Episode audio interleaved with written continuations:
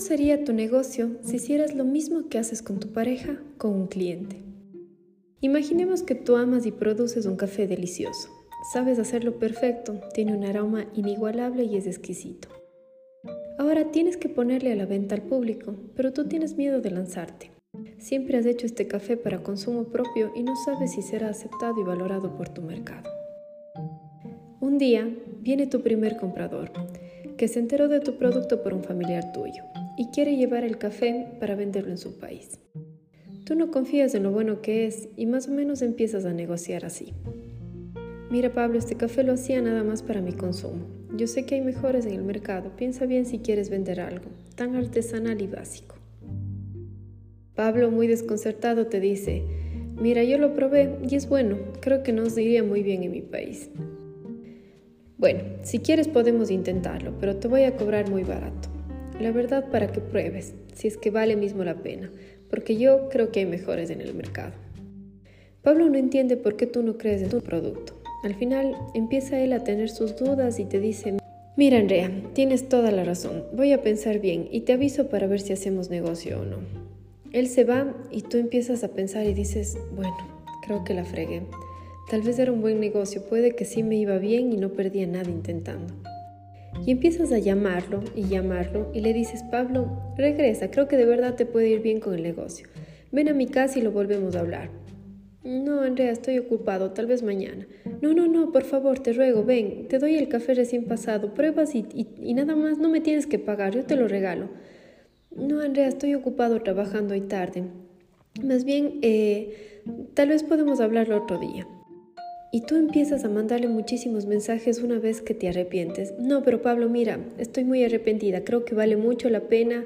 Eh, perdón, estaba insegura. Ven, ven, hablemoslo y tal vez podemos hacer el negocio.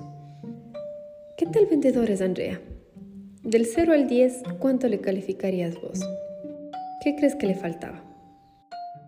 A Andrea le faltaba creer en su producto, valorar lo que sabe hacer y darle el sitio que su café merecía.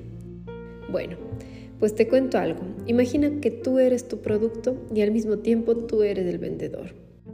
Cuando empiezas a celar a tu pareja con otras personas, estás igual que Andrea diciendo que hay mejores cafés en el mercado.